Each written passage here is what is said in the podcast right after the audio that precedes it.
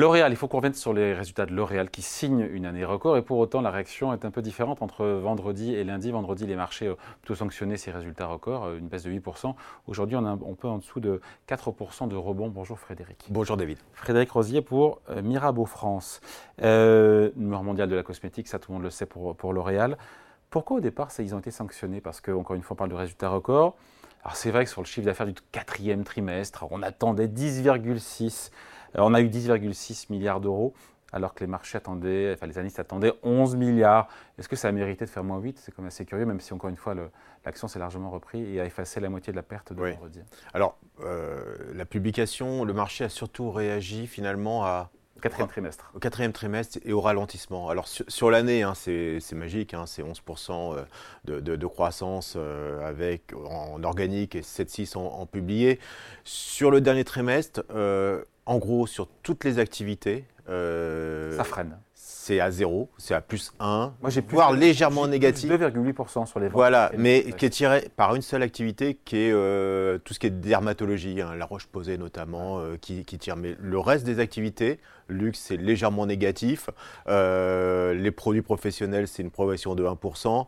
Euh, sur euh, derrière les produits grand public, consumer, on est à 1%. Donc c'est plutôt la. C'est ça, qui a fait peur. Bah, c'est la du quatrième C'est la tendance de ralentissement qui a été plutôt marquée, sachant qu'on avait bien commencé. Les neuf premiers mois étaient plutôt solides. Hein. Ça explique pourquoi, malgré ces chiffres qui étaient quand même assez moyens pour L'Oréal sur le dernier sur les trimestres, on a quand même une croissance en organique de 11%. Donc c'est costaud hein, cette croissance à deux chiffres.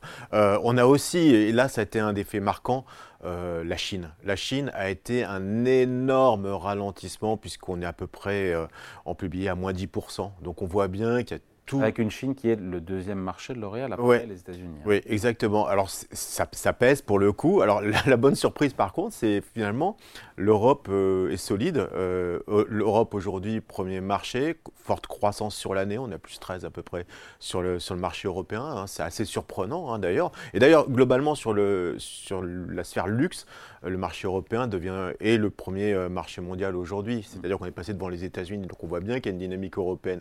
C'est assez contre-intuitif honnêtement. Alors, quand je parle de marché européen, c'est local et également via le tourisme euh, en, Europe. Donc, on voit qu'il y a une bonne, bonne tenue. Malgré tout, effectivement, la sanction a été sévère, mais qui est plus due à mon avis, à ces multiples de valorisation aujourd'hui. Ouais, euh, donc c'est le i qui vient du le cahier, dans, le cahier dans la chaussure, il vient de la Chine ou de l'Asie au sens large? Alors, alors la Chine, euh, la Chine, hein, ce qu'ils appellent un reset sur le travel, en gros, il y a eu, il y a eu des effets aussi de déstockage en Chine. Donc euh, ce qui est assez surprenant parce qu'on a eu quand même des chiffres plutôt rassurants euh, venant de LVMH, d'Hermès, même Estée Lauder c'était un peu moins mauvais qu'attendu. Donc ces chiffres ont un peu surpris. la question qu'on se pose c'est est-ce que L'Oréal n'a pas travaillé un peu sur ses stocks quelque part? Alors il y a des, D'ailleurs, le, discours est plutôt positif hein, sur la reprise en, Chine de la part de L'Oréal, notamment parce que voilà, il y a Douyin, par exemple TikTok, on voit par exemple sur, la partie luxe, on voit une dynamique assez incroyable de la vente en direct de la part de L'Oréal. Il y a le nouvel air chinois aussi qui arrive. On sait que l'année dragon est assez porteur en termes de consommation, donc on peut avoir un remont. Donc le discours de L'Oréal, finalement, donc il acte ce record. il acte également une progression de la marge euh, qui est à, 19,8. Oui, quasiment 20% de marge. Quasiment 20%, donc c'est une trajectoire toujours d'amélioration de la rentabilité opérationnelle. Et il y a un chiffre qui m'a assez surpris dans cette publication, c'est le poids, et le poids de le marketing.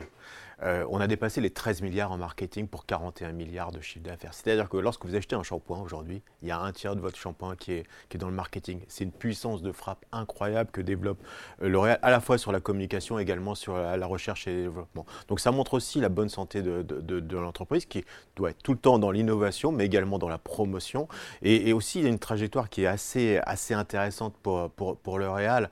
Au-delà du maillage euh, géographique qu'on voit, c'est cette capacité financière finalement aujourd'hui. C'est une entreprise qui est saine financièrement, qui a qui génère énormément de free cash flow, de cash flow, et euh, ça profite notamment à l'actionnaire, puisqu'on a une augmentation significative du, dividende de 10% par rapport à l'année précédente. Donc voilà, les voyants sont au vert. Sont au vert avec ce quatrième trimestre. Est-ce qu'il y a eu des guidance? Est-ce que la direction s'est Oui, alors non, non, non, toujours, non, non, L'Oréal est toujours prudente dans, ses, dans sa façon de communiquer. Il n'annonce pas forcément des, des guidance. Euh, Ou une tendance. Une tendance. En tout cas, la tendance qui a été évoquée après la publication est plutôt une, tendance qui rassure pour le coup. Hein. C'est aussi pour ça que vous avez cet effet un petit peu en V. Hein, c'est-à-dire Parce que vendredi, le, moins 8, il est violent. On parle de, résultats records, on voit moins 8. Encore une fois, ça reprend quasiment 4 aujourd'hui. Oui, mais, mais la, tendance, et notamment en Chine, semble marquer quand même euh, une sorte de creux. Euh, donc ça, c'est plutôt intéressant.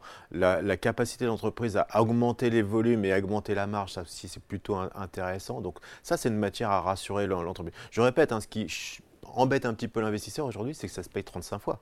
35 fois, euh, le secteur du luxe dans son ensemble, ça se paye 29 fois. Donc, alors qu'on n'est pas pur luxe, hein, la partie luxe, c'est euh, un tiers du, chiffre d'affaires, un peu moins du, tiers du chiffre d'affaires. Donc, on voit bien que cette valeur aujourd'hui, elle est payée pourquoi Pour sa capacité à générer de la croissance, et souvent de la croissance à, à deux chiffres. Donc, quand on est plus tellement sur cette euh, tendance-là, en tout cas sur le dernier trimestre, la sanction est, immédiate. Et il faut justifier, par exemple, d'avoir une surcote par rapport à des LVMH, par exemple, ou l'ensemble même du secteur du luxe. Donc voilà, on le sait, euh, par le passé, L'Oréal a connu des, mésaventures aussi sur des publications où c'était euh, en dessous. Hein. Je me rappelle une fois, le titre baissait de plus de 10%, 15%, je ne me rappelle plus exactement de la variation. C'est une opportunité ou pas?